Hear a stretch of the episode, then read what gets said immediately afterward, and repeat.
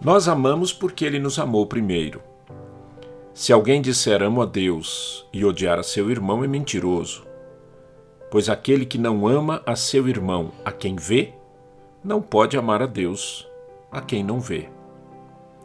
O amor de Deus foi plantado por Ele em nossos corações quando cremos na Sua verdade.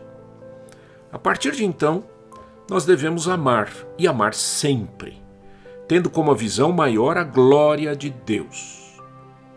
Amar ao próximo não é uma atividade de empatia social. Amar ao próximo é o cumprimento de uma ordem divina e a manifestação visível da nossa fé em Cristo.